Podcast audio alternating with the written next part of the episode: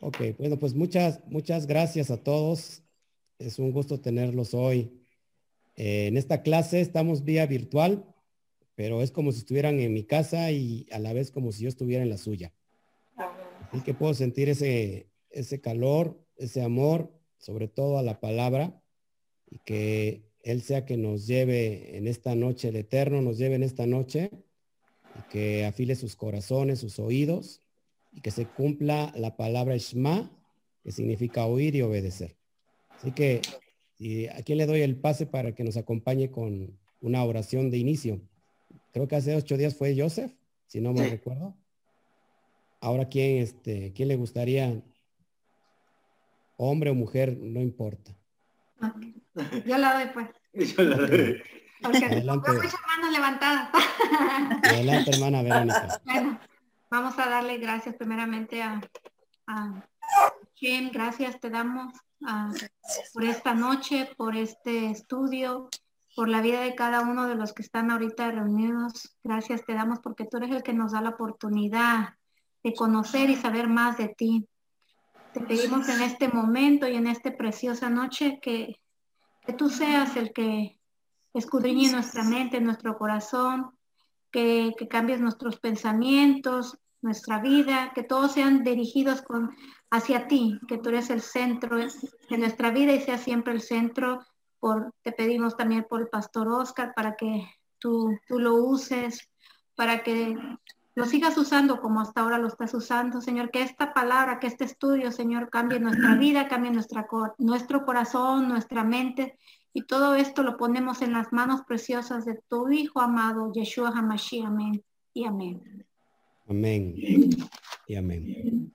Bueno, este, pues antes que nada, este, felicitarles porque creo que no es coincidencia el llamado, no estamos aquí por una simple casualidad, por un simple accidente. En la perspectiva y, el lenguaje de, de Hashem, del Todopoderoso, no existe la palabra coincidencia.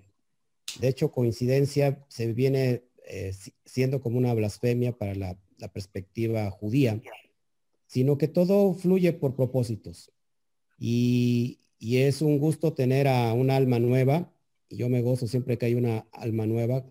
Así que te felicito, Irma, porque en realidad no lo planeó ni Verónica, no lo planeó nadie, ni tú misma, te lo aseguro, sino que fue el Todopoderoso que movió el corazón, movió su agenda espiritual para tenerte hoy y que, pues, congratulations. Como dijera en Estados Unidos, felicitaciones. En hebreo, más el top, más el top. Eh, y que, bueno, vamos a dar inicio entonces a esta, esta charla. Eh, voy a tratar de medirme muy despacio, sobre todo por Irma, porque son conceptos son muy profundos, pero en realidad también son muy sencillos y se explican. Así que voy a empezar a compartir la pantalla. Ok, este... Nos quedamos en... Eh, ¿Alguien recuerda más o menos qué vimos en la clase pasada? Sí. Estuvimos hablando del Shabbat más que nada. ¿Perdón? Estuvimos hablando del Shabbat. Ok. Estuvimos, ah, hablando de... Ah, también de los diferentes mandamientos que hay, que es el que tiene lógica, el que usamos como testimonio para, para Hashem y el que este y el otro que, es porque por obediencia. Ok. Bueno, eh, habíamos, eh, hemos transcurrido durante seis clases. Sin duda, todas las clases han sido bien profundas que nos habla de nuestra naturaleza, nuestra identidad, de quiénes somos delante del Eterno y que bueno, una vez que nosotros cruzamos al otro lado, es decir, dejamos el paganismo, dejamos la idolatría, eh, venimos a hacer el pacto que hizo Abraham eh, con el Padre. Y, y, bueno, después que Abraham dejó la tierra de Ur de los Caldeos, de Mesopotamia, de la adoración a muchos dioses, se encontró con el Eterno, le obedeció. Dice el libro de Hebreos que, que fue sin saber a dónde iba, simplemente obedeció. Y bueno, el Eterno ahí hace un pacto con él y bueno, le da ciertas características y ciertas señales de pacto, así se le dice señal de pacto. Y bueno, hoy, este, para abarcar un poquito más sobre el Shabbat, porque vamos a descubrir, eh, si el Eterno me lo permite, todo lo que se ha velado en cuestión del día, de cuál es el día, si es el día domingo, por supuesto que si es el día domingo tendríamos que aclararlo a la luz de la Torá, a la luz del, texto del Nuevo Testamento, y que eso nos va a dar luz si ese es el día. Y si no, tendremos que hacer lo que hizo Abraham Avinu, que obedeció. Él obedeció, eh, dejó todo el paganismo, se cuenta en la perspectiva judía, que el padre de Abraham hacía ídolos y los vendía, por supuesto, entonces Abraham participaba de vender esas estuatillas, esos ídolos eh, paganos ahí en Mesopotamia. Eh, el Eterno quiere iniciar algo con sus hijos que sin que haya en, en alguno de nosotros ninguna suciedad. Recuérdense que desde, eh, de acuerdo a la perspectiva del Eterno, una persona que está en un estado de impurificación, eso le conocemos en el, en, el hebreo en un estado de tumá. Tumá significa impureza espiritual. Eh, no, no puede tener un pacto con nosotros porque de alguna manera estamos sucios.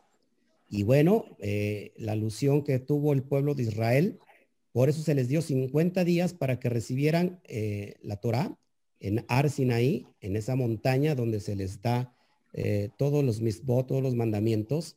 Y bueno, 50 días bastaron para que el pueblo, cuando salió en estado de Tumá, llegara al estado de eh, pureza espiritual, que es el estado de Tajará.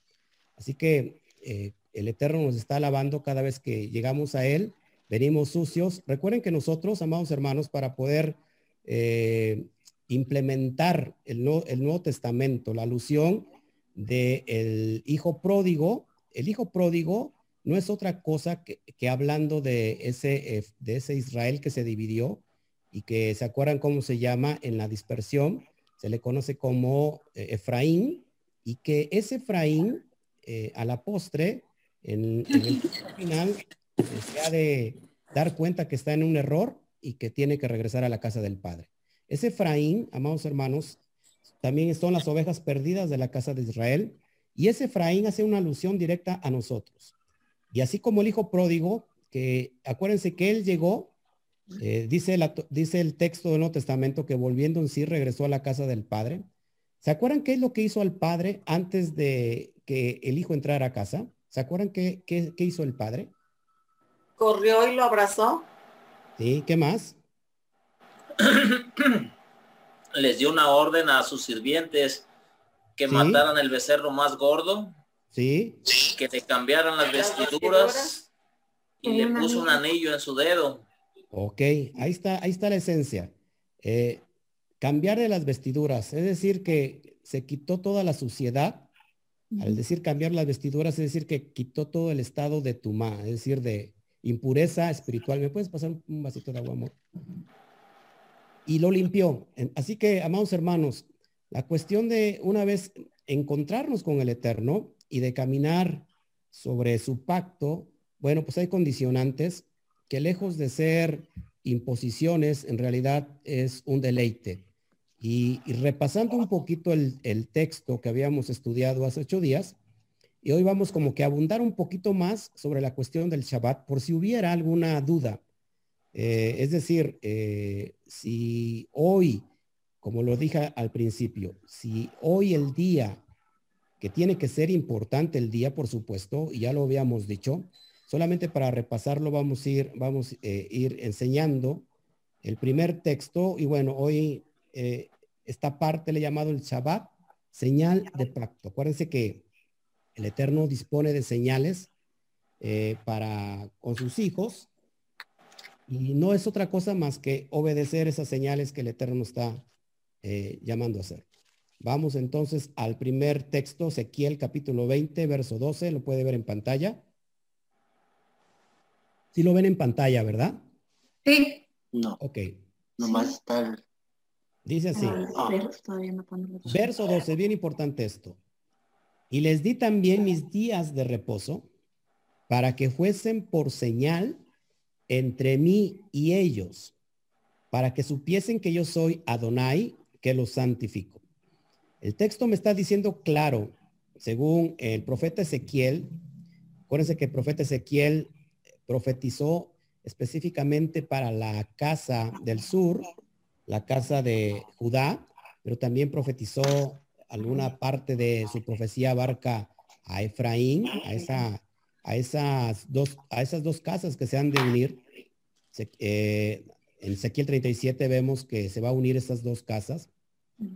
Pero fíjate cómo dice, les di también mis días de reposo. La palabra días de reposo es otra, no es otra cosa que la palabra hebrea Shabbat. Eh, y bueno, algunas Biblias eh, quizás lo traducen como mis días sábado, pero la, la, palabra correcta sería les di mis días de Shabbat para que fuesen por señal entre mí y ellos. Si puede usted eh, subrayar en su, en su Biblia, la, dice señal entre mí y ellos. ¿Cuál es la señal? El, el, los días de, de reposo, el día de Shabbat para que supiesen que yo soy Adonai, que lo santifico. Entonces, amados hermanos, cuando nosotros vamos a, a las cuestiones de, de entender, de entender esta, esta practicidad, ¿por qué guardamos el Shabbat? Bueno, para empezar, porque son días, son días que el Eterno, es un día específico que el Eterno santificó. La palabra santificó, ¿se acuerdan qué, qué significa? Hemos tratado un poquito el tema para la palabra santificó, ¿se acuerdan? Sí.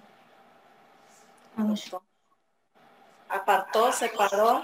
Lo separó, los apartó, ¿ok? Entonces, esta es una señal. Entonces, esta es una señal. Vamos a ver otro texto. Ezequiel 20, 20. Y lo ves en pantalla y dice así. Y santificad mis días de reposo y sean nuevamente por señal entre mí y vosotros, para que sepáis que yo soy Adonai, vuestro Elohim, vuestro Dios. Santificad, apartad, consagrar, separad mis días de reposo. Por supuesto, sobre todo para Irma y para su esposo, que nos están viendo por primera vez, eh, el día, el Shabbat, acuérdense que es el séptimo día, eh, que bueno, en, el calendario grecorromano se, se dice como sábado, pero en realidad es el séptimo día y vamos a ver un poquito más sobre estas cuestiones. Otro texto importante, Éxodo 31, 13. Lo leo. Tú hablarás a los hijos de Israel diciendo, en verdad vosotros guardaréis mis días de reposo ¿Por qué señal? Nuevamente, porque es señal entre mí y vosotros. ¿Por cuánto o para cuánto? Dice, por vuestras generaciones, para que sepáis que yo soy Adonai, que os santifico. Es una señal de, de santidad, de santificación para el pueblo de, del Eterno, es esta señal que se conoce como el día del Shabbat bien importante que vayamos entendiendo todos estos conceptos. Yo sé que van a venir muchas dudas, pero más adelantito este, las vamos a ir aclarando conforme avanza esta explicación y si no, al último, pues yo ya eh, contestaré todas las preguntas que sean necesarias. Así que leo nuevamente el texto para que quede claro. Tú hablarás a los hijos de Israel. Eh, alguien dirá a lo mejor, bueno, es que son para los hijos de Israel. Yo no soy Israel. Bueno, creo que ya todos hemos entendido hasta, este, hasta esta clase qué es lo que es ser Israel. Eh, sobre todo, pues alguien dirá es que yo no soy judío.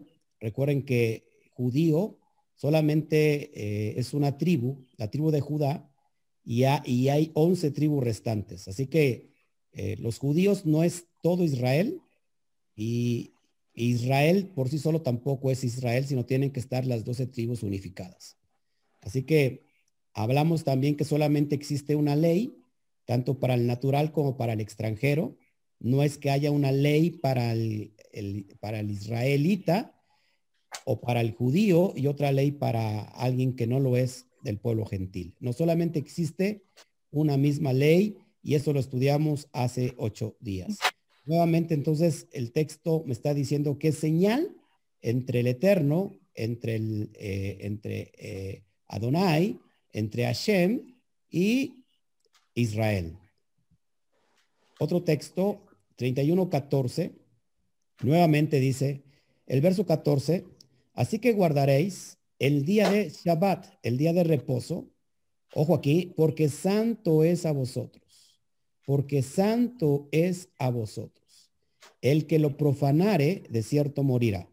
Porque cualquiera que hiciere obra alguna en él, aquella persona será cortada de medio de su pueblo. Cuando, cuando dice el texto que de cierto morirá, por supuesto se está refiriendo al estado espiritual. Cada vez que una persona eh, transgrede eh, las cuestiones de, los mandamientos, ya sea por el pecado de rebeldía eh, o por el pecado de, pues sí, por, el pecado de rebeldía de, de iniquidad, bueno, esa persona se le considera karet. En el hebreo, karet significa una persona que es cortada del pueblo, una, una persona que es separada del pueblo de Israel y por supuesto del pacto. Así que aquí estamos entendiendo varias cuestiones que a lo mejor se preguntarán, ¿cómo guardar el Shabbat?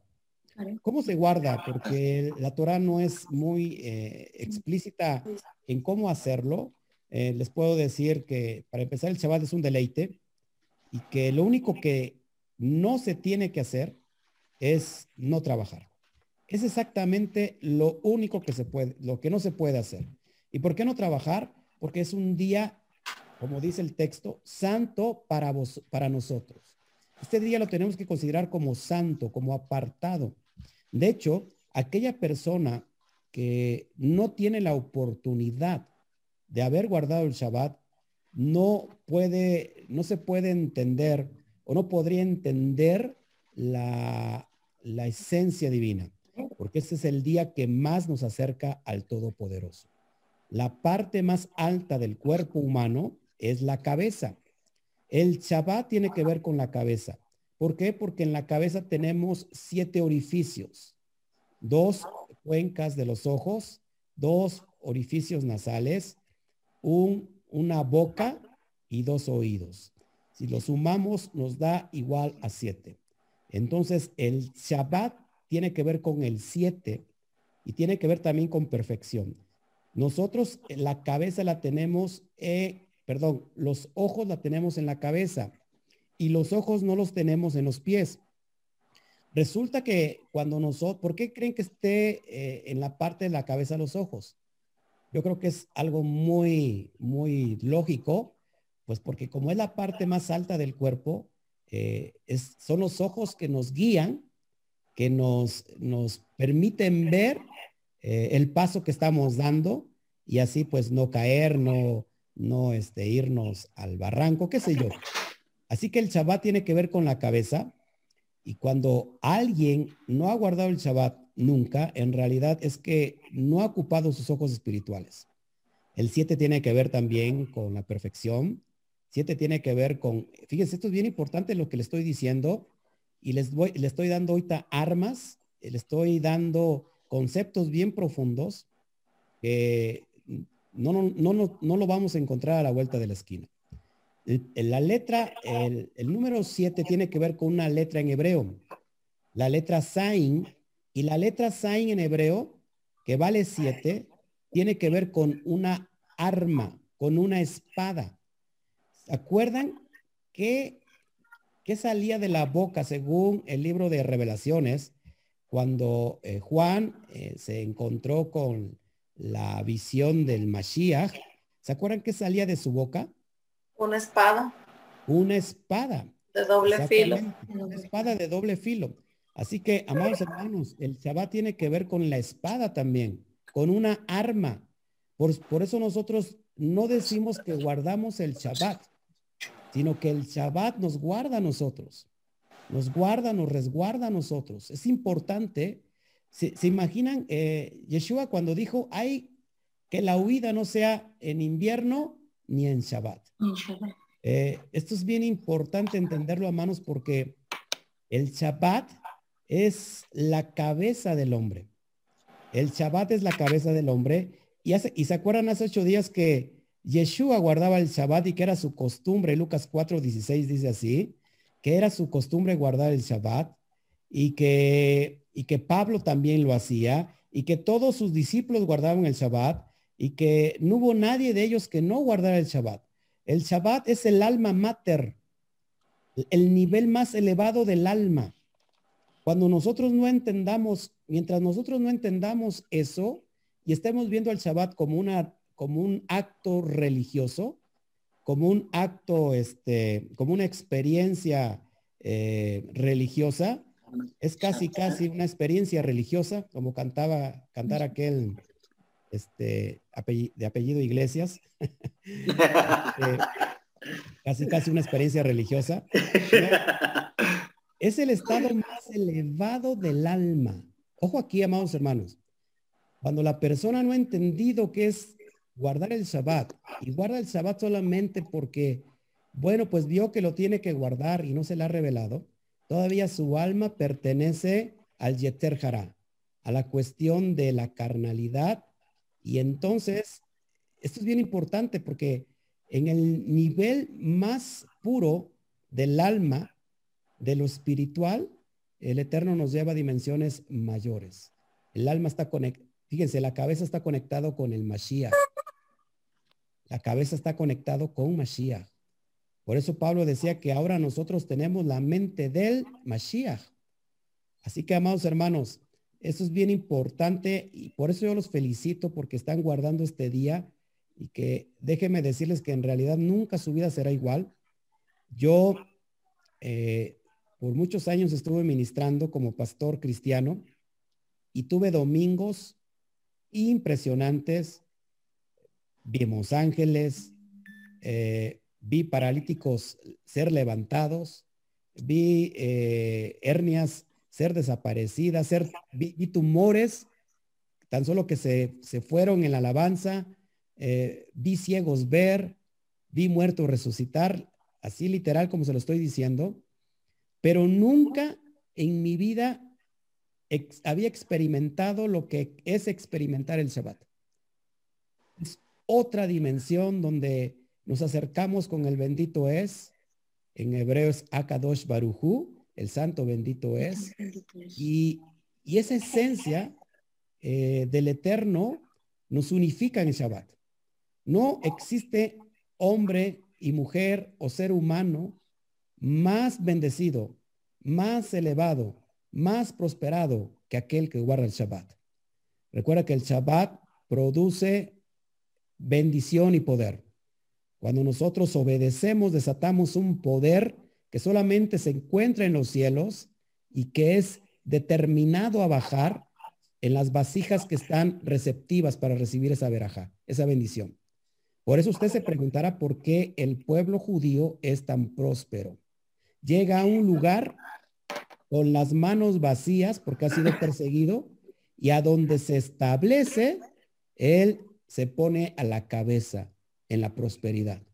Así, amados, que entonces el Shabbat es un código que solamente nuestra alma lo puede entender. Nuestra carne está pegada a la materia, a lo físico y a los pies, y nuestra carne no lo puede entender, nuestra alma más básica no la puede entender.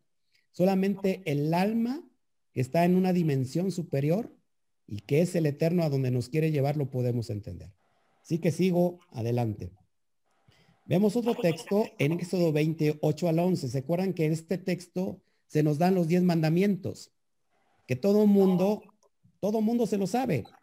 Todo mundo, la iglesia católica, la iglesia cristiana se sabe Éxodo 20, pero resulta que se saltaron el cuarto mandamiento. Y vamos a leerlo, por favor. Y dice el verso 8, acuérdate del día de reposo para santificarlo. O sea, te, fíjense, esto es bien importante. Dice, acuérdate. Es decir, no se te olvide el día de reposo para santificarlo. El texto que usted ve ahí es el, mandamiento número cuatro, que ese mandamiento fue increíblemente saltado, eh, alejado de nuestros ojos, de nuestros ojos espirituales. Había un velo que aunque lo podíamos leer, nada o nadie reparó en pensar por qué no se guarda el día si es un mandamiento que está dentro de los diez mandamientos principales. Esto es impresionante, amados hermanos. Eh, vamos a leer el verso 9. Dice, seis días trabajarás y harás toda tu obra. La semana, amados hermanos, tiene siete días. El Eterno nos, nos otorga seis días para hacer lo que querramos en la cuestión del trabajo, en la cuestión de, estar con la familia, en la cuestión de lo que nosotros eh, podemos realizar en seis días. Pero a Él le pertenece el día más alto de la semana, que es el Shabbat. Porque el Shabbat se, se diseñó para que el Eterno esté con sus hijos en un día clave y específico como es el Shabbat. Así que dice, seis días trabajarás y harás toda tu obra. Verso 10, más el séptimo día, es decir, el Shabbat, es reposo para Donai tu Elohim. Es reposo para Donai tu Elohim. Y aquí hago un paréntesis, porque un día, bueno, me baño todos los días, por cierto, pero uno de esos días que yo me estaba bañando, normalmente recibo mucha revelación porque el agua cae y es una, es una alusión a la Torah. Y entonces me estaba bañando y me decía, sentía mi corazón que el Eterno me hablaba y me decía, el día Shabbat, para que tú lo puedas entender, es el día que utiliza papá para estar con sus hijos. El, el padre trabaja durante toda la semana y un día específico lo quieres pasar exclusivamente con sus hijos. Eso es una bendición tremenda, amados hermanos, cuando yo entendí eso. Y, bueno, para mí es un deleite eh, guardar el Shabbat. Verso 10. Nuevamente lo leo. Mas el séptimo día es reposo para Adonai, tu Elohim. No hagas con él obra alguna. Tú, ni tu hijo, ni tu hija, ni tu siervo, ni tu criada, ni tu bestia, ni, tu extranjero que está dentro de tus puertas. Es decir, no podemos eh, trabajar en el día de Shabbat, ni nosotros, ni nadie de nuestra parentela. Es más, ni nuestras bestias. Porque habrá, habrá personas que a lo mejor tienen un, un, un, em, un, vaya, una fábrica, una tienda, un negocio propio, vaya. Y bueno, a lo mejor la persona dice, bueno, yo voy a guardar el Shabbat, pero no cierro mi negocio. Lo pongo a trabajar, pero yo no, yo no trabajo. No, no se puede hacer eso. Se tiene que parar completamente las labores. El único trabajo que vamos a tener, si, si así lo queremos llamar, que en realidad, repito, no es trabajo, es deleite, el único trabajo que tendríamos que hacer es disfrutar de la presencia de Hashem. Disfrutar de la presencia del Padre, recibiendo su instrucción, recibiendo su Torah. Amén. Seguimos, el verso 11. Porque seis días hizo Adonai los cielos y la tierra, el mar y todas las cosas que en ellos hay, y reposó en el séptimo día. Por tanto, Adonai bendijo el día de Shabbat y lo santificó. Todos los días son bendecidos por Hashem, por supuesto, pero él está haciendo referencia a un día especial, un día específico donde él ya lo bendijo, ya lo santificó y es el día Shabbat y por supuesto él mismo lo guardó. Así que, amados hermanos, si queremos encontrar un código de un día especial para hacer bajar bendiciones, pues es el día Shabbat. Si no, está clarísimo. No porque en los demás días no responda el Eterno. Yo creo que todos hemos orado y cualquier día nos ha respondido. Pero por eso le digo que esto es para el alma que está siendo elevada, porque entonces el alma sabe que hay un día en específico que él escucha mucho mejor que cualquier otro día. ¿Por qué? Porque él mismo lo bendijo. Él, él, él ya está dejando claro cuál es el código eh, o los códigos que guarda el Shabbat para que nosotros lo podamos abrir. Amén. Bueno, vamos a ver entonces ahora el Shabbat como pacto perpetuo. Eh, significa que el Shabbat solamente es para el Antiguo Testamento, mal llamado Antiguo Testamento, y que solamente ahora eh, el Nuevo Testamento trajo el domingo o, pasó de moda o quién lo cambió o regresará el Shabbat. Y vamos a ver por qué dice la palabra pacto perpetuo. Bueno, el pacto perpetuo significa que es olam, es decir, es para siempre. Y cuando el texto dice para siempre, para siempre, perdón, es literal, es para siempre. Y bueno, vamos a ver otro texto. Dice Éxodo 31, 16, para que lo podamos ahí este, ver. Verso 16. Nuevamente, guardarán, guardarán pues el día de Shabbat los hijos de Israel. Los hijos de Israel. Es decir, si nosotros hoy que hemos entendido qué es ser Israel, bueno, es para nosotros esto. Celebrándolo, dice, por sus generaciones, por pacto perpetuo. Es decir, ¿para cuándo? Para siempre. Para siempre. Ok. Antes de Sinaí se guardaba la ley, se guardaba la Torah. ¿Se acuerdan esto que ya lo habíamos comentado hace ocho días?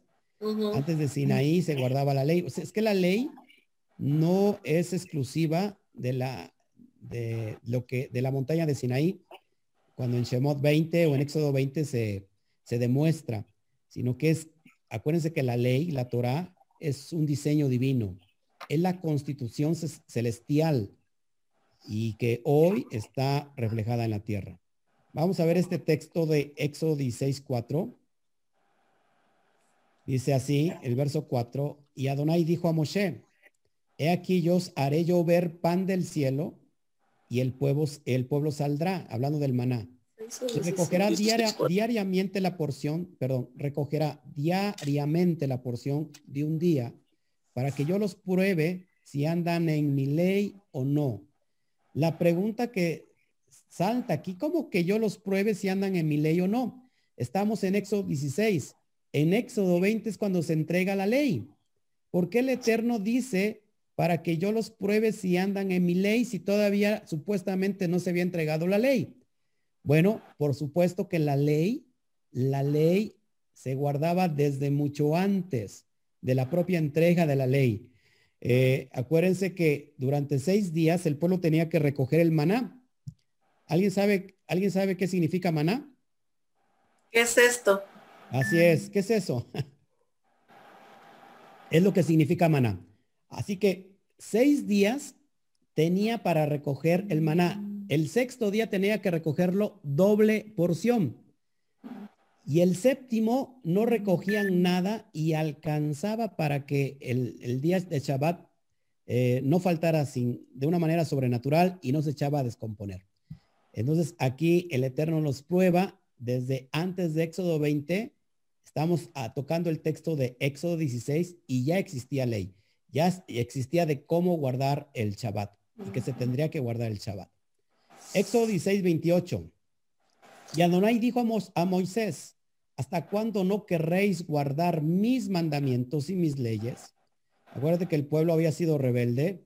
El pueblo decía, ya estamos hartos del maná, queremos ahora carne, eh, queremos, extrañamos la carne de Mizraín, de Egipto, lo que comíamos allá, y acuérdense que el Eterno, bueno, los castigó enviándoles muchas codornices y que dice el texto que le salían hasta de las narices.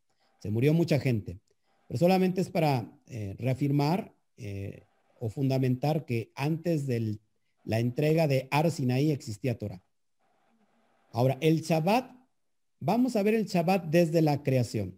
Creo que este, este texto es uno de los textos, sin duda, más fundamentales para podernos medir sobre la cuestión del Shabbat. El Shabbat desde la creación.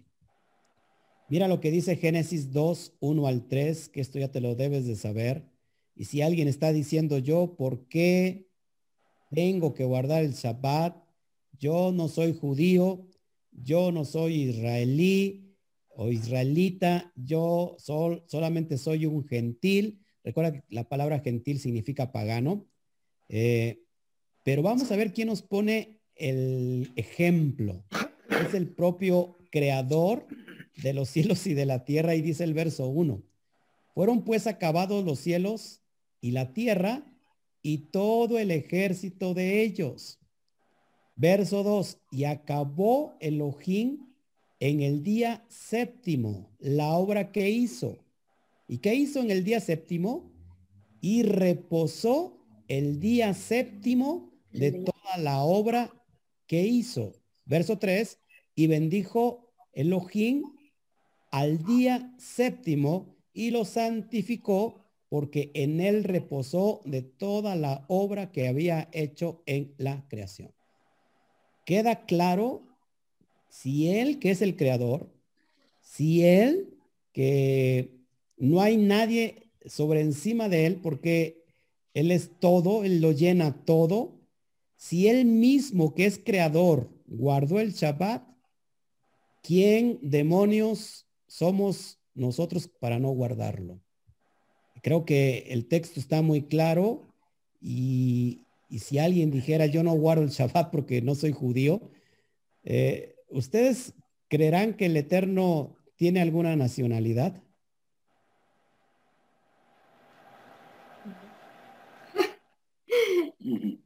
Pues creo que no, ¿verdad?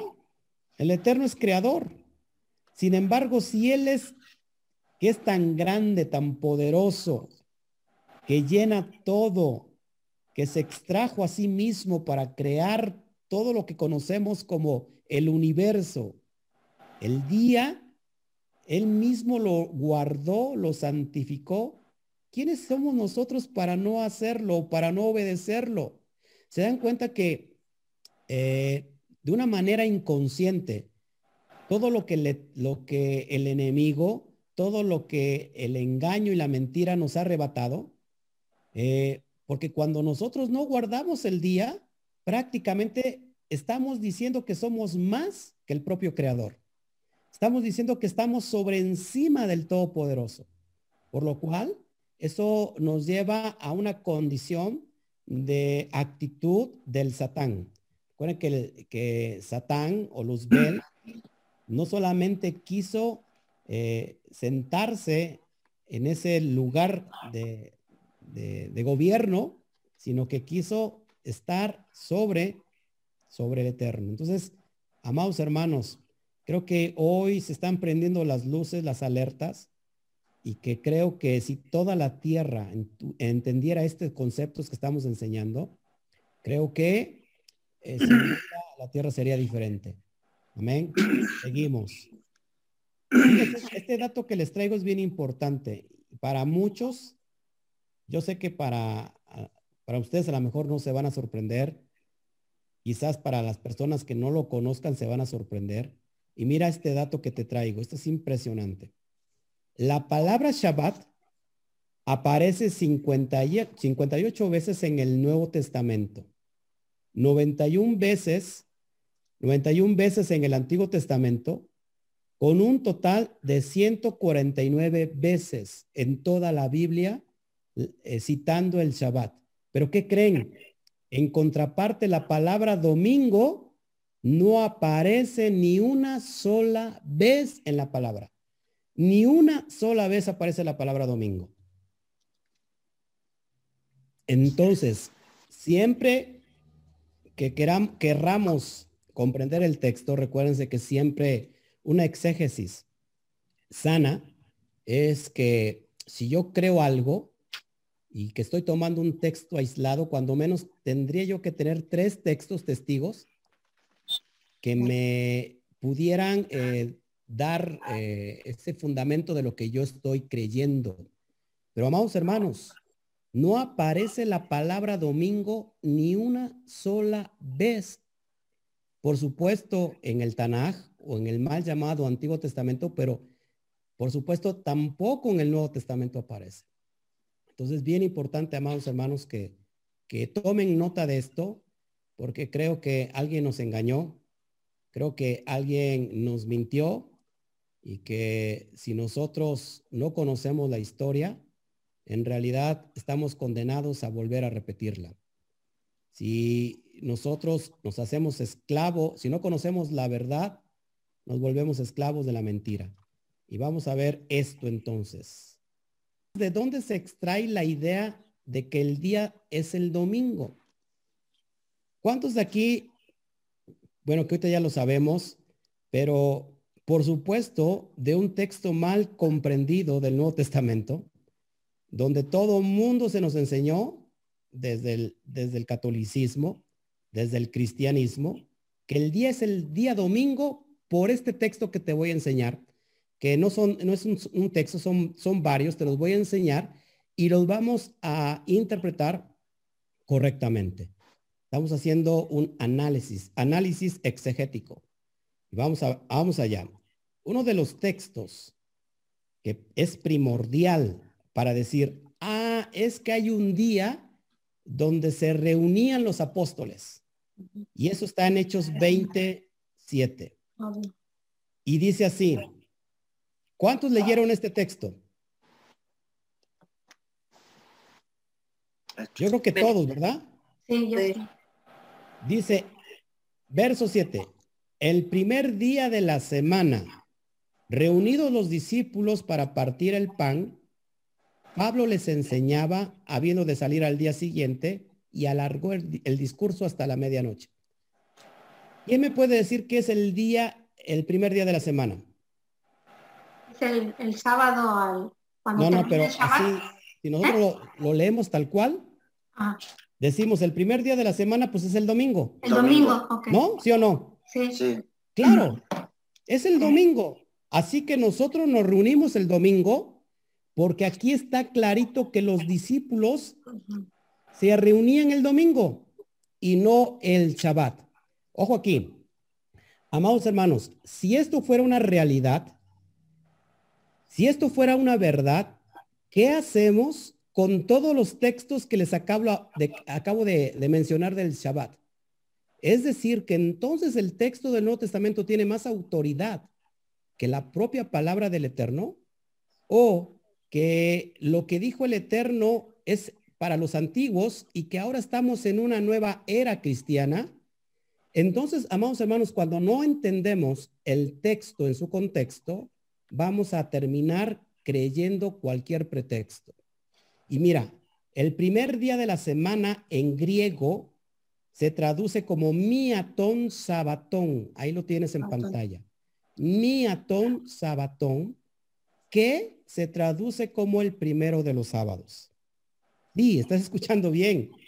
No dice el primer día de la semana, dice el primero de los sábados. Ya no entiendo nada. Cuando encontramos esto, bueno, hay una persona que me vino a reclamar, una persona que tenía 30 años siendo cristiana y que era pastor y que me, dijo que me venía a enfrentar. Y bueno, eh, este vino, me vino, eh, vino ah, inclusive sin Biblia porque se las daba de, muy, muy sabio y todo. Y, le quité todos sus fundamentos antes de que empezara con este versículo. No dice el primer día de la semana, dice miatón sabatón. Y ahorita te lo voy a enseñar. Es en el griego. El primer día de la semana se puede traducir como domingo, pero en realidad es que es el primero de los sábados. Pero bueno, es que el Mesías resucitó el domingo. ¿A cuántos se nos enseñó eso? A todos. Sí. Bueno, es que sí, ok, pero es que como resucitó el Mesías en domingo, por eso nosotros guardamos el domingo y no el Shabbat. Ahora, entonces estamos predeterminando que el propio Mesías de Israel, que por cierto es judío y que era su costumbre guardar el Shabbat, Lucas 4:16, ahora él mismo se reveló en contra de la propia palabra. ¿Qué acaso en Mateo 5:17 al 19 no dijo, yo no he venido a abrogar la ley y los profetas, no he venido a abrogar sino a cumplir? ¿Qué acaso no dijo él, si me amáis, guarda mis mandamientos? ¿Qué acaso no dijo él cuando le preguntaron cuál es el más grande mandamiento? Y dijo, Esma Israel, Adonai Eloheinu, Adonai Echad, Deuteronomio 6.4, oye Israel, Adonai nuestro Elohim, Adonai es uno. ¿Y qué acaso de alguna otra palabra no le dijo también a los fariseos, si ustedes no creen en Moisés, tampoco van a creer en mí, porque de él habló, Moisés habló habló de mí. ¿Acaso no dijo escudriñar las escrituras? Porque ellas tienen vida eterna. Amados hermanos, ¿qué está pasando aquí? Y exactamente es, el mismo texto. Ahora fíjate, estoy muy emocionado de enseñar esto. ¿Qué, ¿Qué, Biblia tienen en su mano, amados hermanos? Yo la tengo esa. ¿Reina Valera? Ajá. Bueno, Reina Valera en realidad es una iglesia católica, es, una Biblia católica. Sí. De monjes católicos. Y esto lo enseño sobre todo a la cristiandad porque dice es que si tú no me enseñas en Reina Valera, yo no te voy a creer absolutamente nada. Bueno, les voy a enseñar el texto de la Reina Valera más antigua. La más antigua es la 1539, llamada la Biblia del Oso. Es Reina Valera la más antigua. No me crea a mí, puede usted investigar. Y mira lo que dice el mismo texto. En la Reina Valera del oso más antigua, exactamente dice, miatón sabatón. Y el primero de los sábados, junto a los discípulos a partir el pan, Pablo les enseña, les enseñaba, habiendo que partir el día siguiente y alargó el sermón hasta la medianoche. Se dan cuenta que las letras están medio raras, pero así bien en, el original. Amados hermanos, cuando a la persona esta que me vino a echar bronca, me vino a poner en mi lugar, le dije, por favor, por favor, ¿qué significa para usted el primero de los sábados? ¿Sabe qué? No, se quedó callado. ¿Por qué es el primero de los sábados? Porque vemos el contexto, se está celebrando panes sin levadura. Panes sin levadura. Y panes sin levadura dura siete días. Después de Pesaj, al otro día, el Pesaj se celebra el 14 en la noche de Aviv, de Aviv, del primer mes de hebreo, Aviv, no abril, el primer mes hebreo, Aviv. El 14 en la, en, la tarde, entre dos tardes, se tiene que sacrificar el, el cordero para Pesaj.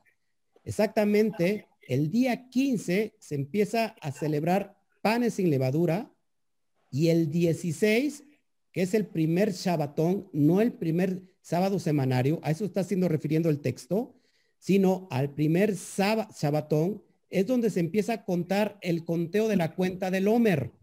Cuando yo le dije a la persona que venía bien preparada qué es la cuenta del Homer, pues ahora sí que no supo qué decir porque no, no sabía qué es la cuenta del Homer. Y la cuenta del Homer es la cuenta de la gavilla, que se tiene que contar 50 días para celebrar la fiesta de Shavuot, que no le vas a entender si, si, si te digo Shavuot, pero sí le vas a entender cuando digo Pentecostés. La fiesta de Pentecostés, que Pente tiene que ver con 50, haciendo alusión a los 50 días. Por eso el contexto es de contar cada sábado, siete Shabbatón, hasta el otro día para que sean 50 días. Es lo que está haciendo referencia al texto de Hechos 27. No es que se reunieran, ojo aquí, el domingo, primer sabatón de la cuenta del Homer, porque tiene que comprar, eh, contar siete. Siete por siete, 49, y al otro día, el día 50, que es el día de Shavuot, que es otra fiesta, sobre todo que vemos en Levítico 23. Ahora, vamos al texto entonces donde Yeshua aparentemente resucita un día domingo. Si tú sacas la cuenta, vamos hermanos, desde ahí vamos. Si él muere el viernes y resucita el domingo, no, supuestamente son tres días y él mismo dijo, estaré como la señal, eh, será la señal de Jonás que estuvo en el vientre del gran pez tres días y tres noches. Si él muere el viernes, no, no, saca, no sacamos las cuentas para que resucite el domingo. Pero vamos a ver el texto. Vamos a dar eh, esta prueba para que ustedes lo puedan ver. Mateo 28, 1. También tomando el texto de primer día de la semana. Es que sí, resucitó el domingo. Por eso guardamos nosotros el domingo. Por eso levantamos jalel, alabanza, nos reunimos en un día dominical, un día que se hizo para el Señor, ¿verdad? Así decíamos antes, el día del Señor es el día domingo. Vamos a ver si esto, si esto es en realidad a lo que hace referencia. Y traigo el texto 1 de Mateo 28, dice, pasado el día de reposo, el día de Shabbat, al amanecer del primer día de la semana, vinieron María Magdalena y la otra María a ver el sepulcro. Nuevamente, amados hermanos, si nosotros leemos aislados, sin ver el contexto del texto original griego, si decimos primer día de la semana, ¿qué día es? Domingo. Ya está clarísimo. Es el día domingo. Mira, él resucitó el día domingo. Porque cuando llegó Miriam de Magdala y, y la otra Miriam, ya no estaba en el sepulcro. Bueno, el mismo texto, primer día de la semana, ¿qué creen? Es exactamente el mismo texto griego miatón sabatón, que se traduce como primero de los sábados. Primero de los sábados. Estaba, acuérdate que cuál era la, cuál es el contexto, la fiesta de Pesaj, la fiesta de Pascua, que tiene que ver con que dura ocho días la fiesta y que tanto el Shabbat semanario que se da, que se cruza en la fiesta de Pesaj, como un Shabbat alto, que es muy independiente al, al Shabbat semanario, también se guarda como el Shabbat, no se trabaja, no se hace absolutamente nada, es como el Shabbat. Así que ellos vinieron en el primero de los sábados, es decir, en el primer, en la primer cuenta de los, de los primeros de los sábados, no el primer, eh, el día domingo. Avancemos. Nuevamente, la Biblia del Oso, Reina Valera, 1569, te lo demuestra.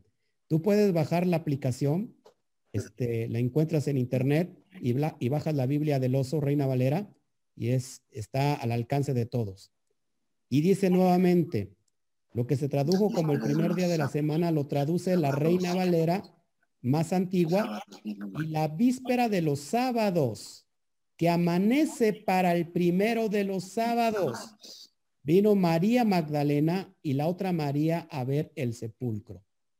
La palabra otra vez, primero, el primer día de la semana no es día domingo, sino en realidad hace referencia al primero de los sábados.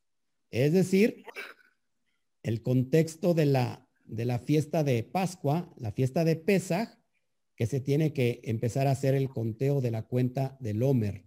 El día 16 de Aviv se presenta la gavilla y se mece la gavilla delante del Cohen Gadol y es ahí donde empieza el conteo. De eso se está refiriendo. Ahora, si nosotros, ¿cómo vamos a poder entender si no teníamos el contexto ni sabíamos lo que es celebrar el Pesach, lo que es celebrar Shavuot? lo que es celebrar Hamatzot. Entonces, a eso se está refiriendo, amados hermanos. Otro texto, también viene Marcos 16, verso 2, igual el primer día de la semana, dice nuevamente el verso 2, y muy de mañana, el primer día de la semana, vinieron al sepulcro, ya ha salido el sol. Ahí si nosotros volvemos a hacer lo mismo y leemos separado, dice, pues el primer día de la semana es domingo, pero en realidad es el mismo texto griego en el griego original dice miatón sabatón, que se traduce como el primero de los sábados. Y ve y volvamos otra vez nuevamente a la Reina Valera 1569 y lo leo nuevamente para que veas que no te estoy engañando. Y muy de mañana, el primero de los sábados, vienen al sepulcro, ya ha salido el sol. ¿Qué día es? El primero de los sábados. El contexto es la cuenta del Homer. Pero si alguien que no sabe del conteo del Homer se va a poner a discutir que no, que aquí es domingo y que a Chuchita la bolsearon, amamos hermanos, pues realmente es una persona que es ignorante de las escrituras. Y acuérdate que Pablo puso a Timoteos requisitos para los servidores que no sea un neófito. La palabra neófito es, se traduce como alguien nuevo en la fe, alguien que es nuevo en la fe. Y entonces, amados hermanos, yo como pastor me consideraba un neófito Y bueno, de hecho todavía lo soy, pero estaba yo en un grado perdido cuando estaba yo liderando la iglesia, eh, la iglesia cristiana y enseñábamos que aquí decía eh, el primer día de la semana que era domingo y, y, yo no conocía absolutamente nada del contexto de la cuenta del Homer. Así que, amados hermanos, este, no seamos neófitos, sino tenemos que saber el contexto real. Seguimos. Esto está muy interesante. La verdad es que a mí me apasiona enseñar todo esto. Otro texto, exactamente que habla de la resurrección. Lucas 24.1. Y mira cómo se dice. El primer día de la semana, muy de mañana, vinieron al sepulcro trayendo las especias aromáticas que habían preparado y algunas otras mujeres con ellas.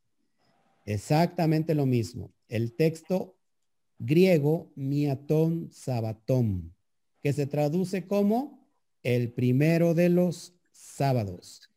Volvamos al texto de la Reina Valera de 1569 y dice así nuevamente, y el primer día de los sábados, muy de mañana vinieron al monumento trayendo las drogas aromáticas que habían aparejado y algunas otras mujeres con ellas. Nuevamente, amados hermanos, vemos que el texto griego original dice el primer, el primer día de los sábados. La pregunta es por qué cambiaron este miatón sabatón y lo pusieron como el primer día de la semana.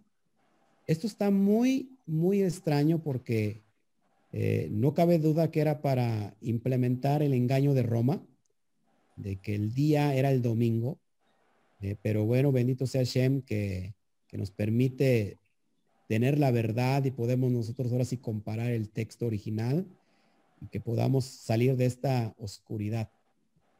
Bueno, vamos a otro texto en primera los Corintios 16, 2, donde se hace alusión al primer día de la semana. Ahí sí, el primer día de la semana, que en hebreo es Yom Rishon, Yom de, bueno, Rishon de día, perdón, Rishon primero, perdón, John día, Rishon primero, es decir, el primer día de la semana, John Rishon, y vamos a ver por qué. Es el único texto del, del, Nuevo Testamento que hace referencia al primer día de la semana, pero no, se, no lo traduce como domingo, sino lo traduce como John Rishon en hebreo, primer día de la semana, haciendo alusión ahora sí al domingo.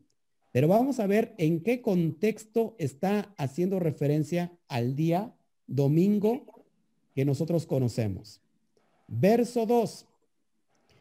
Cada primer día de la semana, cada uno de vosotros ponga aparte algo según haya prosperado, guardándolo para que cuando yo llegue no se recojan entonces ofrendas.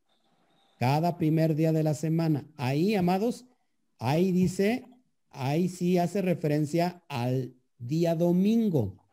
Entonces, si alguien lo lee también por separado, mira, te dice aquí, dice que cada domingo se recojan las ofrendas. ¿Cuándo vamos a la, a la iglesia? El día domingo. ¿Cuándo ofrendamos? El día domingo. Vamos a ver por qué, cuál es el contexto y para todo hay, explicación. En el griego, primer día de la semana aquí cambia y es el griego kata mía sabatón. Kata mía sabatón. Y se traduce como según uno de sábado o según debajo del día de sábado. Y vamos a ver qué es lo que significa kata. El griego kata es una preposición que tiene que ver con abajo o en lugar o tiempo, en variadas relaciones de acuerdo al caso, generalmente dativo o acusativo, con el cual va unido, acerca de, así, contra, contrario, entre, como, abajo, hacia abajo, debajo, en todo, a la manera de, según, con, por, por eso. En composición retiene muchas de estas aplicaciones y frecuentemente denota oposición, distribución o intensidad. Ojo aquí. Aquí está referencia, haciendo referencia al sábado Ojo, en la noche. Les voy a explicar por qué. Porque para nosotros, ojo aquí, no para nosotros, sino para el Eterno, los días no inician de acuerdo a nuestra cosmovisión de nuestro calendario griego helenista. Para, para, nos, para el occidente inicia en el día, ¿a qué horas inicia? A las 12 de la noche. Es la primer, el, las cero horas, y ahí inicia el día. Para el eterno, dice en Génesis, en Bereshit, y fue la tarde y, el, y la mañana un día. Los días inician al ocaso. Cuando nosotros estamos guardando el Shabbat, ¿cuándo inicia el Shabbat según la, la Torah? Por eso nosotros nos ves el viernes en el ocaso, porque en el ocaso ya es Shabbat. Es decir, que el viernes, por ejemplo, aquí en México que se está oscureciendo a las seis de la tarde, el viernes de la semana a las seis y media de la tarde ya es Shabbat, aunque para Occidente sigue siendo viernes. Ahora, al otro día, al ocaso del otro día del Shabbat, se termina el Shabbat como tal, y esto sucede igual a las seis, seis y media, y a esa hora ya es el día John Rishon, el primer día de la semana.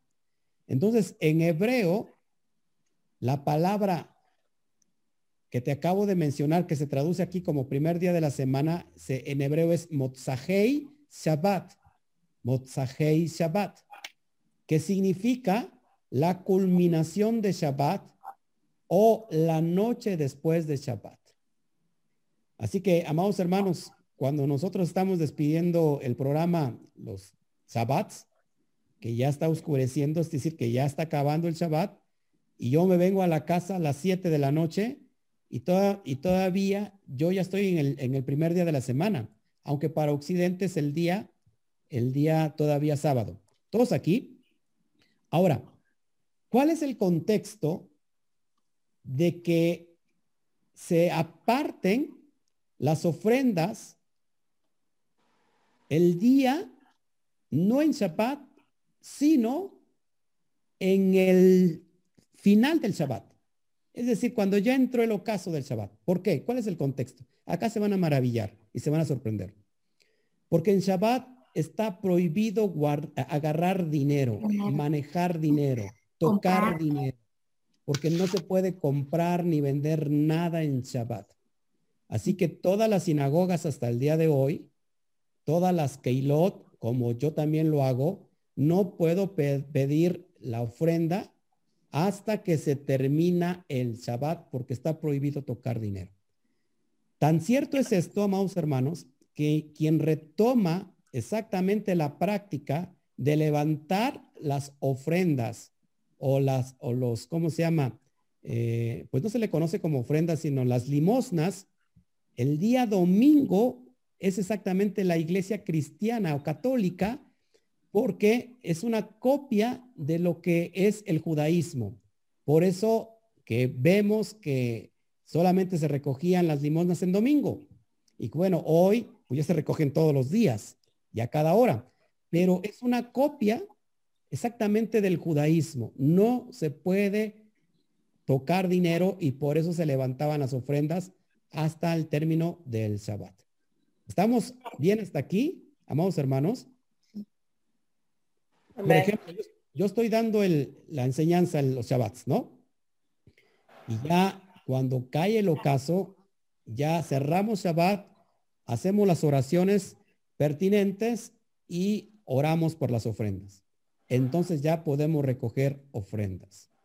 Esto es una costumbre completamente judía, netamente judía que Pablo lo practicaba y todos los discípulos lo practicaban y todos los seguidores del primer siglo del Mesías lo practicaban eh, y que, bueno, la, la iglesia católica lo retomó.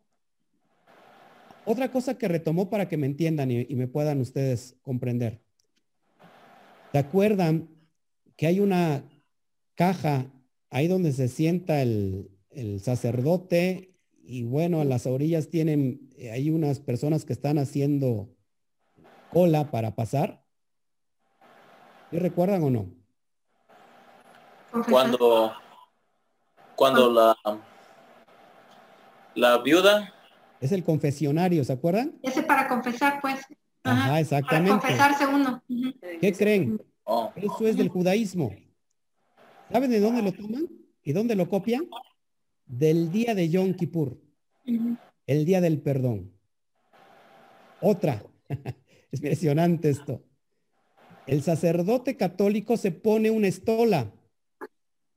Una estola que, la, que se cuelga de aquí, el cuello, ¿se acuerdan? Sí. Bueno, si algún día fueron a la iglesia católica. ese es un talit. Un talit que se, que se, que se recoge, pero en realidad la estola es en referencia al talit judío. Otra. ¿Qué se pone aquí el sacerdote? Una gorrita. Una. Que se pone el judío es una kippah. Todo es una copia, pero completamente desmejorada, completamente desalineada al texto de la Torah. Así que por eso es que Pablo decía a la iglesia los que estaba en los Corintos, acuérdense que no, que se recogieran las ofrendas el primer día de la semana, es decir, a la, a la caída del Shabbat. Bueno, vámonos yendo ya casi para terminar. Ahora, si ya estipulamos que el Shabbat es una señal, que en el texto que, que se que se comprendía que por eso nosotros guardábamos el día domingo, ya les demostré que ese es un engaño, es, un, es una mala interpretación y que sin duda hubo ahí una mano negra, alguien que metió algo para que entrara a fuerza un dogma, una creencia. Bueno, entonces, ¿quién cambió el mandamiento del día? ¿Quién cambió ese mandamiento del día? eso es lo que te traigo. Y esto va mucho más allá atrás de lo que tú... Eh, Daniel Te voy a dar una profecía del profeta Daniel, capítulo 7, verso 25. Y aquí te vas a maravillar. Verso 25 dice así, y hablará palabras contra el Altísimo, y a los santos del Altísimo quebrantará, y pensará en cambiar los tiempos y la ley y serán entregados en su mano hasta tiempo y tiempos y medio tiempo. Amados hermanos, si no conocemos el contexto histórico, no vamos a entender de quién está hablando Daniel. Daniel está hablando de un reino que se desprendió del imperio griego. ¿Se acuerdan que el imperio griego es una es, es un leopardo que tenía cuatro alas, ¿se acuerdan que lo, que lo vio Daniel? Bueno, antes del Mashiach, antes de Cristo, estamos hablando de 300, 250 años por ahí así, antes de Cristo, se levanta Antíoco Epífanes. Recuerden que Alejandro Magno murió eh, y después de ahí se desprendieron cuatro gobiernos y uno de ellos, estamos tocando el texto de, el, perdón, el personaje de Antíoco Epífanes, Antíoco IV, eh, que se creía Dios mismo, él, amados hermanos, tomó el templo, el Beit Hamidash, tomó todo lo que le pertenecía al templo, lo tomó, lo tomó para sí, metió dentro del templo, escúcheme bien esto, a la, a la estatua de Zeus, al dios Zeus dentro del templo santo, ojo aquí, y fue eh, empezó a sacrificar cerdos a, dentro del templo, en el templo santo, eh, sacrificando cerdos al Altísimo. Eso es una aberración y Daniel y también el Mashiach lo, lo toma diciendo cuando se, se siente la abominación desoladora. Ojo aquí. Entonces, este tratará de cambiar, ojo aquí, hablará palabras contra el Altísimo y a los santos del Altísimo quebrantará. En el tiempo de Antíoco Epífanes, la gente moría si guardaba Shabbat.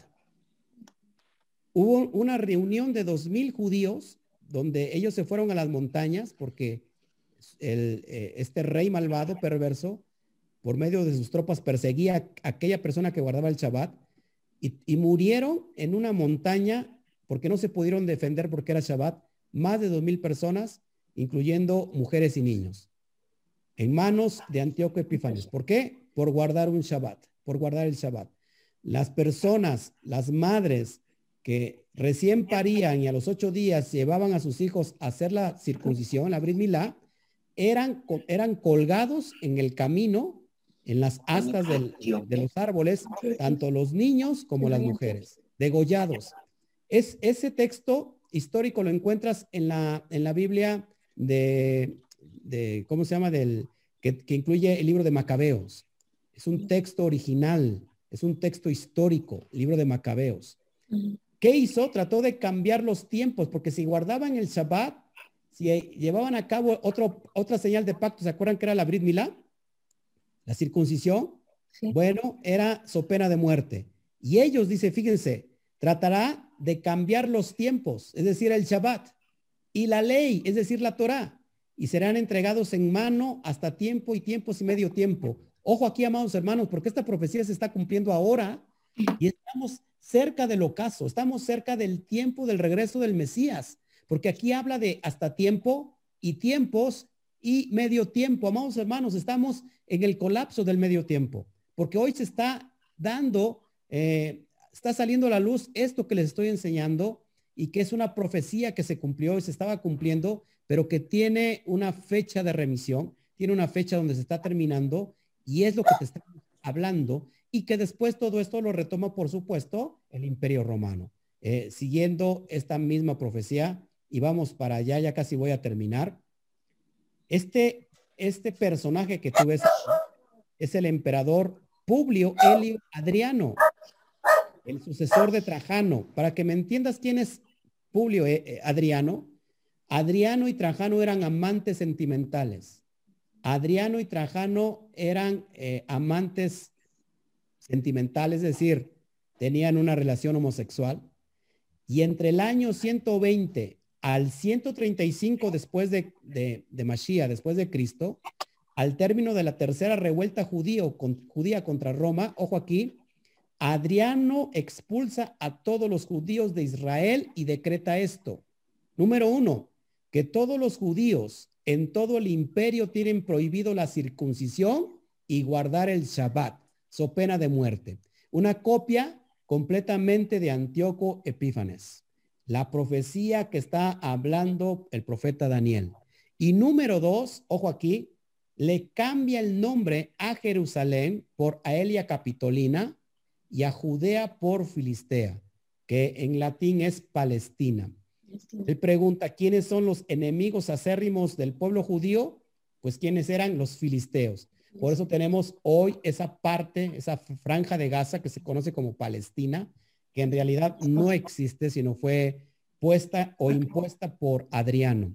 Entonces vemos aquí claro, amados hermanos, que el que cambió los tiempos, el día, la ley, inició con un blasfemo incircunciso, como es Antíoco Epífanes, y después pasó por Roma, y Adriano fue el que impuso ya completamente esto su pena de muerte. ¿Qué pasaba cuando un judío cerca del 135 quería él ya guardar el Shabbat? Bueno, pues venía y los mataban, eran perseguidos.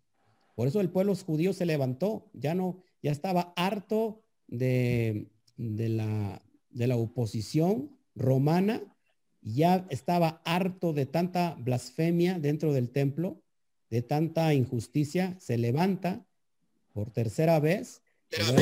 Aquí los expulsa a todos, a todos los judíos de su propio territorio y los que cacharan guardando el Shabbat, bueno, pues era pena de muerte. Otro, otro dato histórico que te quiero traer ya para terminar. quiero que lo apuntes. De todos modos, yo te voy a compartir la, la, la clase. Se está grabando. En el año 150 después de Mashiach, es decir, después de Cristo, San Justino y San Aniceto, ojo aquí, porque estas son las bases de lo que a priori vendría a ser el fundamento católico, el fundamento cristiano. Ahí inicia todas las cuestiones de los padres de la iglesia. Entonces, en el 150 después de Cristo, San Justino y San Aniceto decretaron dos cambios fundamentales para consolidar las bases de la iglesia cristiana romana y así desligarse de la fe hebrea del Mesías judío, del Mesías judío de Israel. ¿Cuáles son estas dos bases? Número uno, oficializaron el domingo pagano, quitando el día que estableció el Eterno, es decir, el día del Shabbat. Y número dos, se cambia el Pesa judío por la Pascua romana.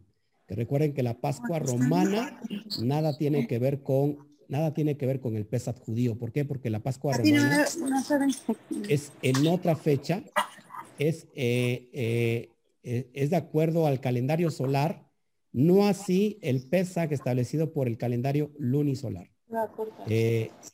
todo esto, amados hermanos, todo esto aún en contra de la propia palabra del Eterno. Aún en contra de la propia palabra del Eterno se estableció estas pautas. Esto es impresionante, amados hermanos.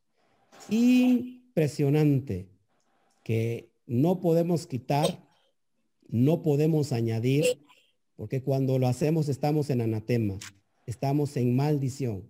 No podemos quitar o añadir del texto, porque el propio Mashiach dijo, no pasará la ley, no se quitará ni una J, ni una tilde.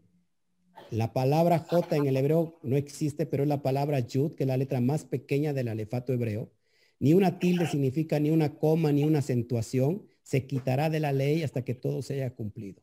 Así que, amados hermanos, te traje datos fundamentales eh, teológicos basados en la escritura, en la, Santa Escritura, y te traigo los, los, fundamentos eh, contextuales históricos para que puedas entender que hubo un engaño, un engaño cruel, un engaño malvado, que alguien nos robó nuestro tiempo de estar con el Eterno, pero que eh, toda la profecía tarde o temprano se cumple y tiene un final y estamos viendo la final de estos tiempos postreros donde el Eterno ya está preparando a su pueblo. ¿Cómo ven mis amados hermanos? Ahora sí paso a, cualquier pregunta. Aquí en la en lo que estaba diciendo de lo de la revuelta judía, ahí es cuando sucede el milagro de la de la Hanukkah Así es. Ok, gracias. Les compartí un texto a mi, a, mi hermana Verónica sobre, sobre el, ¿cómo se llama el texto, el contexto histórico de Hanukkah? Ah. Lo mandé, creo. Sí, ok. Sí. Exactamente. Sí. Gracias. hermanos.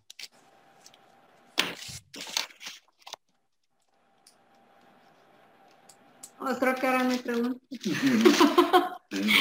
No sé si se quedaron callados porque se quedaron helados o porque no le entendieron. No, ahora sí estamos entendiendo. Ya nos quedan más claros que los versículos que defendíamos como que era el primer día de la semana, el día de reunión, pues ya con el contexto y con lo que nos ha estado dando, pues queda más que claro, ¿verdad? Sí queda más que claro que, que estábamos en, en, desobediencia, ¿verdad? Así es. Por ignorancia. Así es. Por eso es la importancia de regresar a la raíz, a la senda antigua, ¿verdad? Claro, por supuesto. Para poder este, comprender lo que verdaderamente nos quiere decir la, la palabra. Así es. Y mi hermano, eh, como ahí que nosotros que por, por ignorancia, por desconocimiento de la Torá, que ah, guardábamos o asistíamos los domingos al servicio, a el estar asistiendo los domingos, es, ¿ese se considera pecado por ignorancia? Claro, por supuesto. Sí. Sí, porque no, no, no sabíamos ustedes tampoco lo sabían, pero ahora que lo saben, ya no se puede considerar pecado de ignorancia, y es un pecado caret que nos corta del de Israel. Sí, porque ya sabiéndolo ya es este rebelión, ¿verdad? Así es. En rebeldía, pues. Así es, completamente.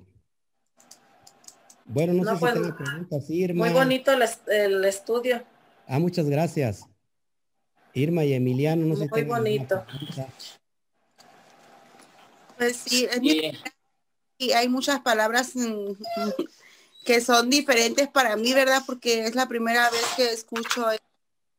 Como para mí mm, se me hace muy raro escuchar eso que el Shabbat, que eso quisiera, quisiera tener un poquito que me explicaran cómo aguardar el Shabbat.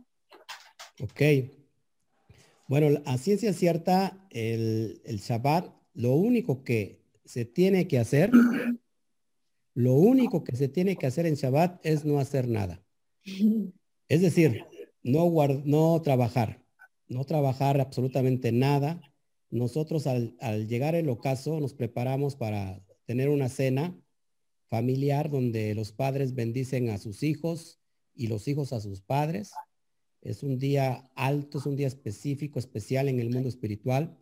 Y después de la cena, bueno, pues leemos la Torá, leemos la Biblia, hacemos un estudio de ella y bueno, este, yo por eso yo, yo les instruyo los sábados por la noche igual, los viernes por la noche. Y al otro día es para ir a la comunidad. Y si no hay comunidad, bueno, pues para integrarse de una manera, aunque sea virtual, y estar escuchando la Torah, porque siempre tiene que haber un instructor. Para eso el Eterno ha levantado maestros. Y este es esta temporada es el tiempo del maestro.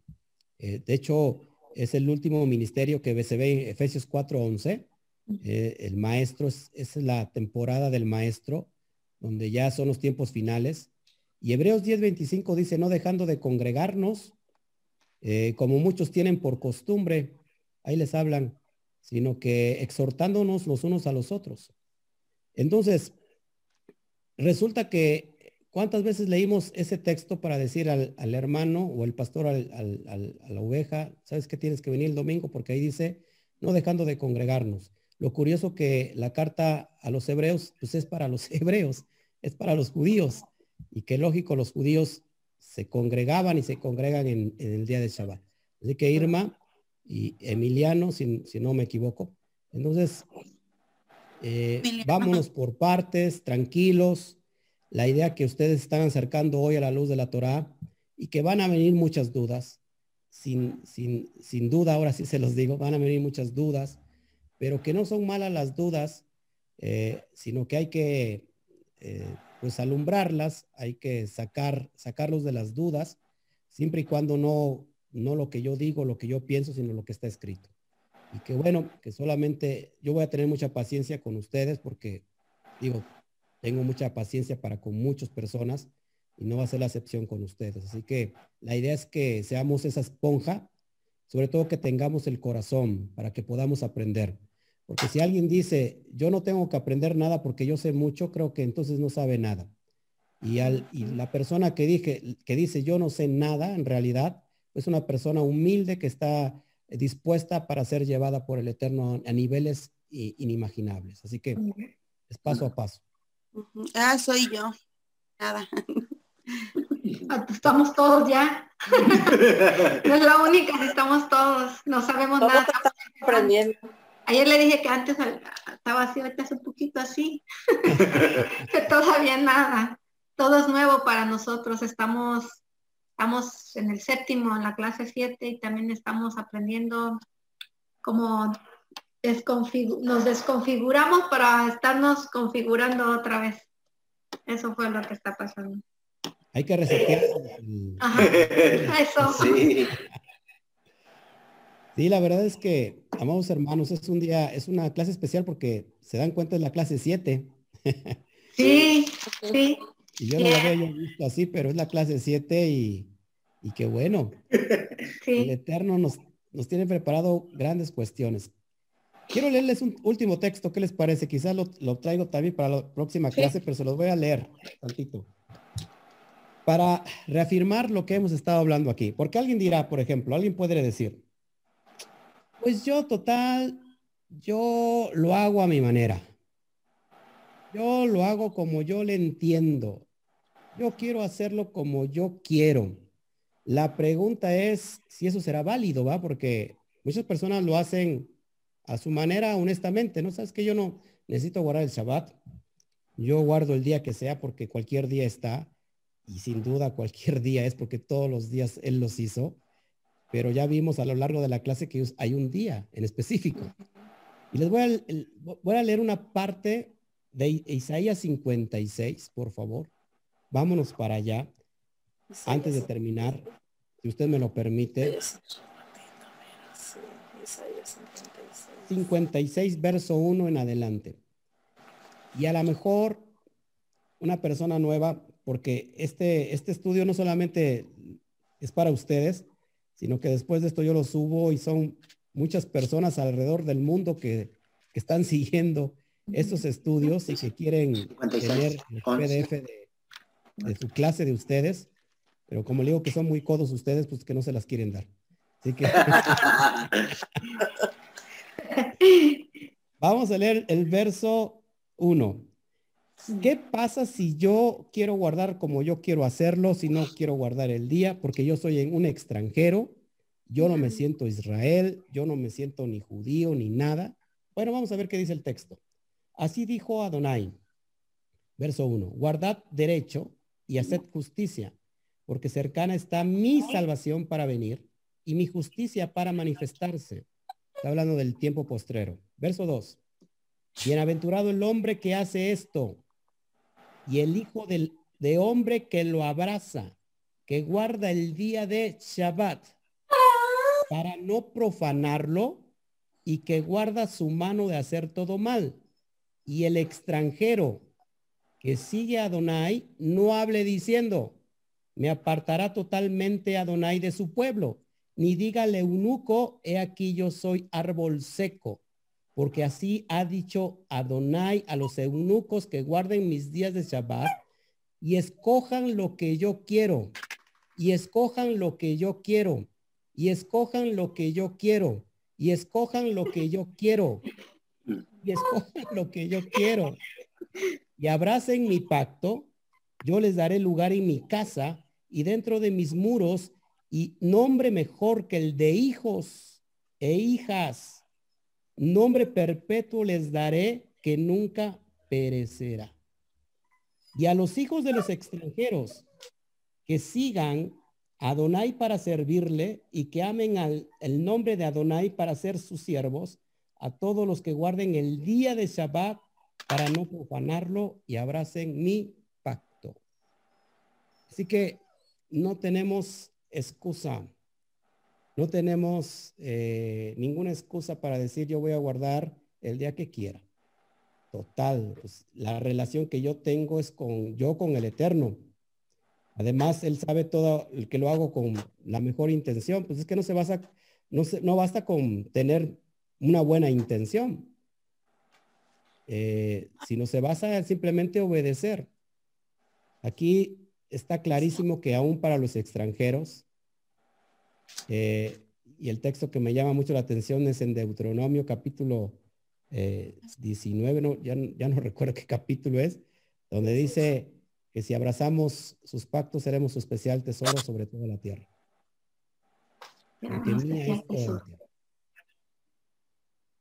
¿Cómo ven, amados hermanos? Hay muchos textos todavía, ¿eh? pero bueno, solamente les quise pasar este por si hubiera alguna que otra duda, ¿no? Duda.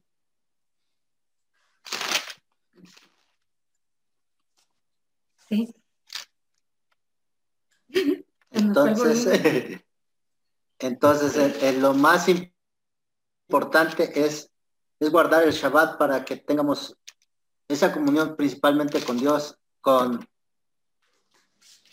con, con Él y estemos en obediencia de los, del pacto que tiene él con, con el pueblo de Israel. Así es. Y lo empecemos a tomar más en serio esto, que no, no lo estemos tomando poquito a la ligera, que lo estemos tomando ya más, más, o sea, en serio, como a la hora que empieza el Shabbat, termina y cómo podemos irlo haciendo, llevando, o sea, ya aprender un poco más a cómo llevar un Shabbat, cómo hacer un Shabbat más. Así es. Si gustan, eh, a ver qué día nos ponemos de acuerdo y celebramos un Shabbat juntos. Sí. De una manera virtual, lógico, porque pues no. Sí. Si se quiere venir para acá. ah, también. Está esperando la nieve que se vaya. Este sábado este, nosotros invitamos a, a Emiliano y a, Irma a venir a, cenar con nosotros. El viernes. El viernes, perdón, este Shabbat. Este Shabbat los invitamos. Wow.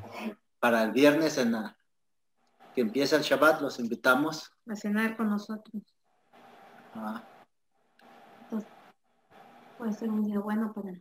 Para que empiecen a conocer un poco qué es un Shabbat. Que nosotros también estamos aprendiendo. sí. Es excelente. Sí. Porque como yo le había platicado de lo que aprendí, ahora sé que que apenas estoy volviendo a aprender de nuevo. Fíjense que este, la, el ocaso que marcan los días, de hecho tenemos que hacerlo todos los días, eh, levantar la oración cuando inicia el día, ¿no? Yo, yo puedo ver a los animalitos que son más obedientes que nosotros. Usted no te las aves del cielo. En el ocaso están resguardándose porque el día está iniciando.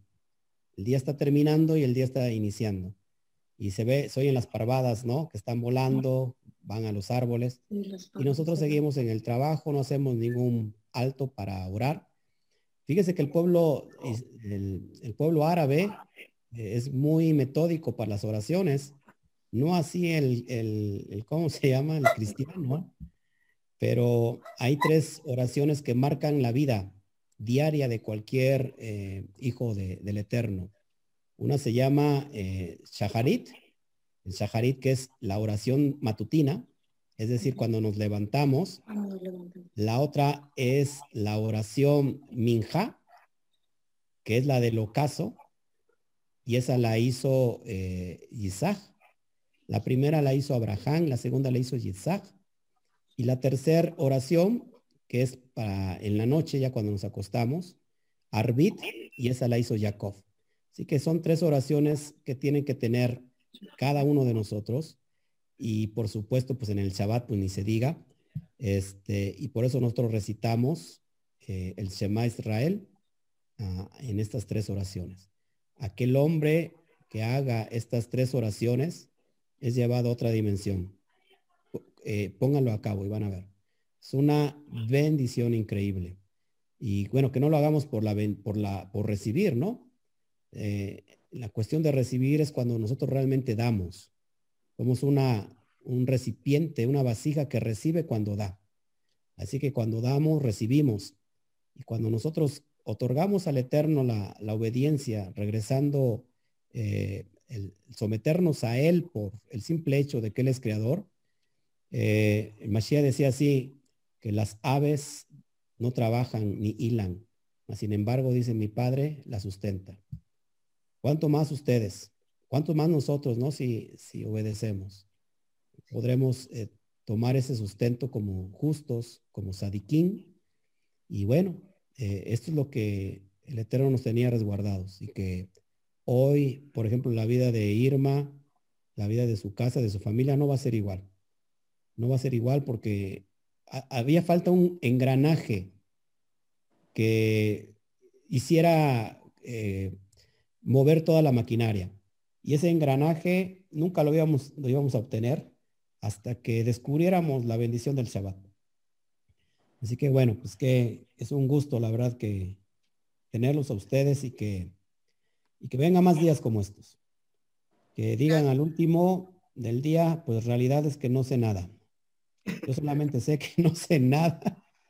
Cuanto más sé de la Torah, en realidad resulta que sé menos porque sé que es muy vasta y muy profunda. Así que, bueno, más una última pregunta. Sí, adelante. Este, entonces nosotros somos el hijo pródigo que está regresando a casa.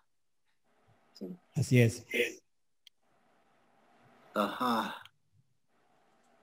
Entonces somos los que estábamos perdidos en el mundo, estábamos todos sucios, comíamos todo lo impuro y, y ahora estamos regresando.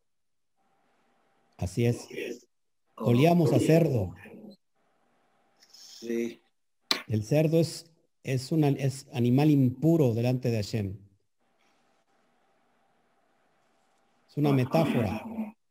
Recuerda que el pagano dice en el texto del Nuevo Testamento que el que, el que vuelve a, lamer el vómito, es como el perro que vuelve a lamer el vómito, es como el cerdo que una vez limpio se vuelve a revolcar. Así es la persona cuando es rebelde ante los mandamientos del Eterno. Así que dejemos de ser el perro y el cerdo, porque antes es lo que éramos, ¿no? Sin saberlo, este, pues es lo que éramos. Pero bendito sea Shem, que hoy resulta que es un deleite guardar. Es más, fíjense, en realidad, este, decíamos, es que guardar la ley, pues ¿quién la puede? Solamente el Mesías pudo. En realidad es que no.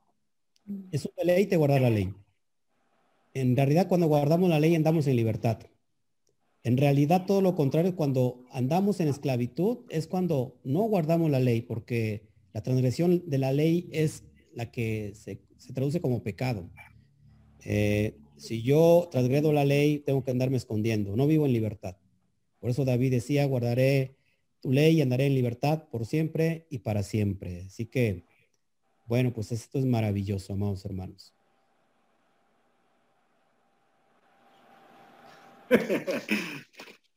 Se queda uno todavía pensando mucho.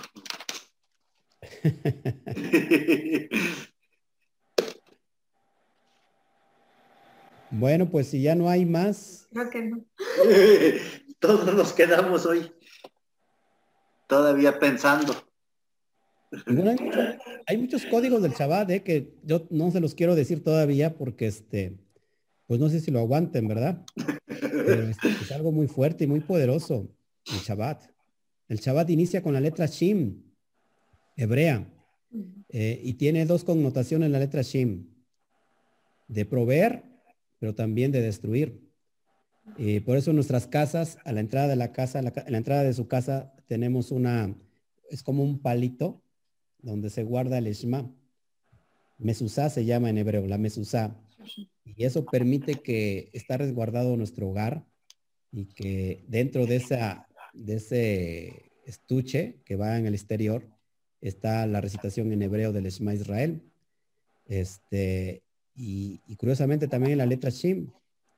La letra Shin lleva también la palabra el Shaddai. Shaddai tiene que ver con aquel que nutre a sus hijos.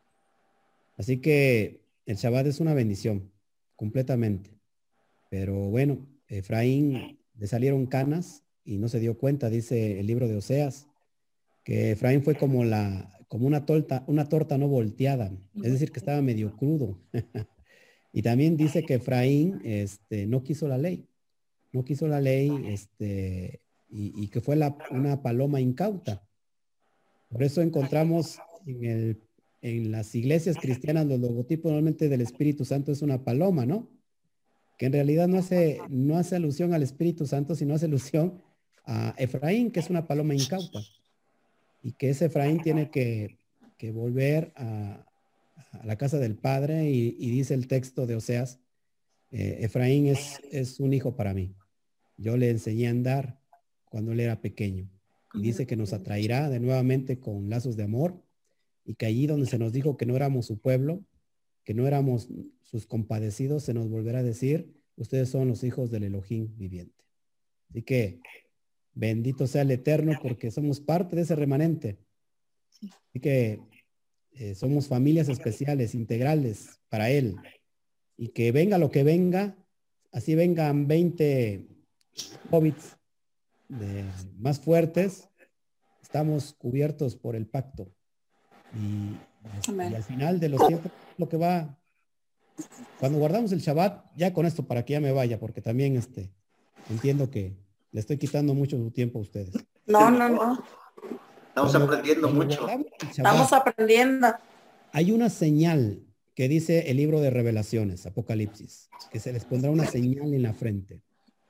La palabra señal en, en hebreo es ot, así como suena. Y está, lleva la letra Aleph y la letra Taf. La primera letra del alefato hebreo y la última letra del alefato hebreo. Cada vez que nosotros ponemos en práctica de guardar los pactos como señal, como esta que es una señal, en el mundo espiritual estamos siendo marcados para los tiempos postreros. Y se levantarán demonios, se levantarán las plagas que habla Apocalipsis y va a tocar todo. Todo va a tener eh, poder, autoridad de parte del Eterno de, de tocar, pero no a los que tengan establecidos la marca. Porque hay dos marcas, acuérdense. Una es la marca de la bestia. 666. 6 tiene que ver curiosamente con el, eh, la parte opositora del 7. 6 hace referencia al hombre, porque en el sexto día se hizo al hombre. Es cuando la marca de la bestia, que es el 666, es decir, mi voluntad es primero, yo primero soy y después yo, más allá eh, del eterno. Eh, el 6 tiene que ver con el hombre, pero el 7 es la, es la marca que tiene que ver con las señales que les estoy hablando. Y estas señales son las que nos van a proteger en el tiempo postrero. Así como el libro de Enemías, si no me recuerdo, donde se le, en la frente se les ponía esta señal, que curiosamente eh, la letra TAP tiene que ver con una cruz, una marca, este, es la que nos va a resguardar. Es decir, que en realidad es la obediencia a los pactos. En el mundo espiritual, repito, es lo que tenemos marcado. Así que ustedes deciden, ¿no? Si quieren seguir manteniendo esa, esa marca, porque Yeshua dijo que el que persevere hasta el fin será salvo. El que persevere hasta el fin. Eh, y bueno, pues esto es lo que nos da confianza de seguir adelante, amados hermanos.